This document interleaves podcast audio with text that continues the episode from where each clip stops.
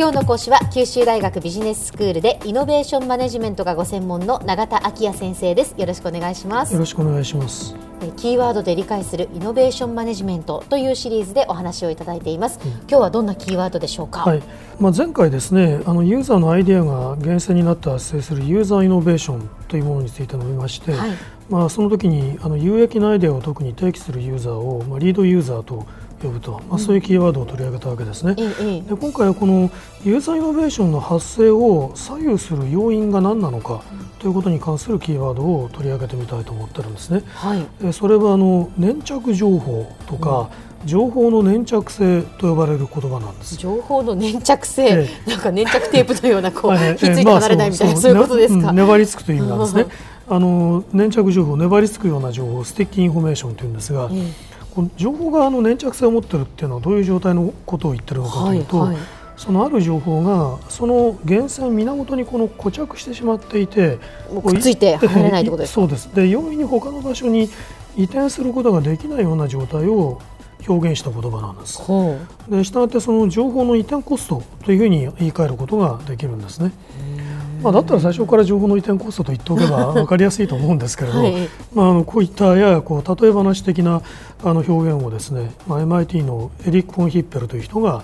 いたしまして、はい、まあ、94年に発表した論文の中で、えー、そういうコンセプトを提唱してるんですね。うん。でそのヒッペルはこの情報の粘着性を高める要因というのをいくつか挙げているんですね。つまり情報の移転コストが高くなる。なかなかこう有益な情報がまあ、例えばユーザーからメーカーに伝わらなかったりする、まあ、それはどういうことによって左右されるのかという議論を、まあ、しているわけですね。でまずあの一つはですね情報そのものの特性に関する要因でその情報が明示的に表すことができないようなこう言葉で明確に語ることができないような、まあ、暗黙的な性質を持っている場合ということなんですね。そんな情報があるんですか？これはあのよくあの暗黙知っていう言葉が使われることがあるんですけれども、えー、例えばその私たちはこう泳ぎ方を知っているとか自転車の乗り方を知っていると言っても、うん、その泳ぎ方ってどうあの自分たちがこう身体を使って泳いでいるのか、うん、その身体操作のあの方法というのを完全に言語的に表現してでそれで伝え聞いただけで泳ぎ方を知らない人があのにわかに泳げるようにはならないわけですよね。はいはい、でそういうタイプの五感を通じて体得していて、えーえー、まあ、いわば体の中に埋め込まれているようなタイプのこう知識っていうのは簡単には言語的に表現することができないんですね。そうですね。だから技能とか熟練と呼ばれるようなタイプの、うん。うん、そういうタイプの知識ですよね。はいはいはい、でこれは、まあ、あの言葉でそもそも表現できないわけですから、うん、まあ、非常にあの移転コストが高い。あえてこう移転しようと思うとその表現するということそのものに対して非常にコストがかかってくるわけですね、うん、粘着性が高いということですね、まあ、それが言葉を言うと、まあ、粘着性が高いというふうに、あの言ってるわけですね。はいはい、それからあのもう一つの要因は、あの情報の受け手の側にある能力なんですね、その情報を吸収する能力です。情報の吸収能力っていうものが十分に受け手の側に蓄積されていないと、まあ、移転コストが高くなる。でこの吸収能力っていうのは、まあ、取得した情報を使って自ら価値を創出することができるような、まあ、そういう能力のことを言ってるわけですけれども、ええ、これは何によって規定するのかというとこれに関連する知識が事前に受け手の側にどの程度あるのかということによって規定されているんだと、まあ、こういうことはあのウェズリー・コーエンとダニエル・レビンサールという2人の研究者が90年に発表した論文の中であの明らかにしていたことなんですね。はいはいで受け手の吸収能力が十分でないとあらかじめ受け手側がま基礎的な知識を持っている場合に比べると、うん、これをどういうふうに理解したらいいのかとかどう使ったらいいのかということも含めて、大量の情報を移転しなければならない、まあ、情報の量自体が多くなるわけですから、そそうですよね、うん、基礎的な知識もない人に専門的なことをいきなり言ってもやっぱりもうちんぷんかんぷんみたいなことでね、ええ。やっぱり知識がなかなかうまく伝わらないですからね、え、そういうことですね、まあ、そういうあの意味で受け手側のあの、まあ、原因からですね、はい、まあ、移転コストが高くなるという側面もあると言われているわけですね。うん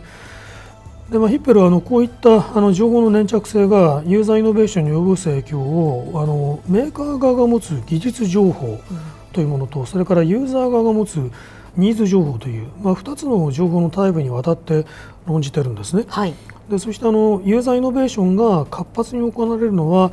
技術情報の粘着性が低くて、うん、でニーズ情報の粘着性は高い場合であるというふうに言ってるんです。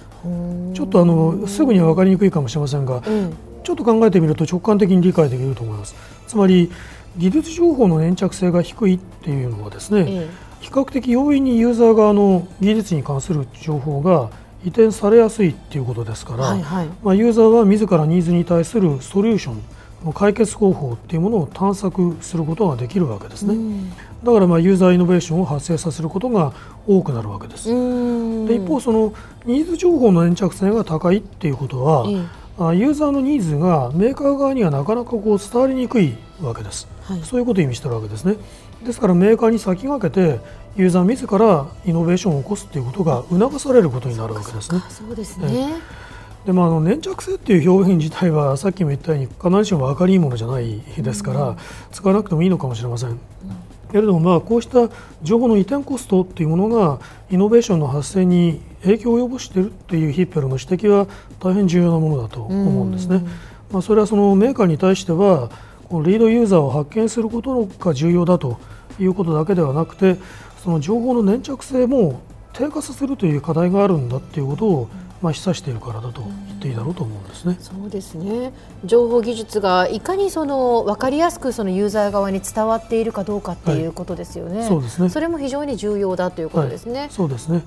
でまあ、あのそれから移転コストっていうのはいろいろな側面があるだろうと思うんですね。はい、あの単に金銭的に換算できるようなタイプのコストではなくて時間的なコストだったりそもそもこういうニーズを持ってるんだということなどを表明すること自体にある種のこう心理的な抵抗感が働くようなタイプの情報である場合には、まあ、やはり粘着性が高いということになると思うんです。ですから、まあ、あの時間的心理的なコストも含めた、まあ、移転コストの低減のさせ方というものを考えるのが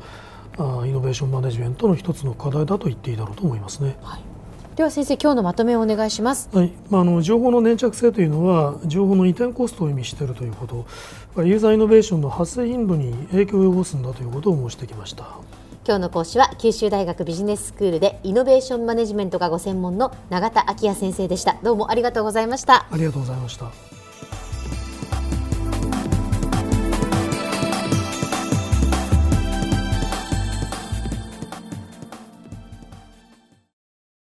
ゾクゾクグイグイメラメラつながる。ゾワゾワ。ハラハラ。メキメキ。つながる。ズキズキ。モワモワホカホカつながる。キリキリ。ザワザワキュンキュン。ガンガン。ワクワク。ウズウズドキドキ。ルンルン。バクバク。九州人のいろんな気持ちつなげます。九州から輝こう。キラキラつながる。キューティーネット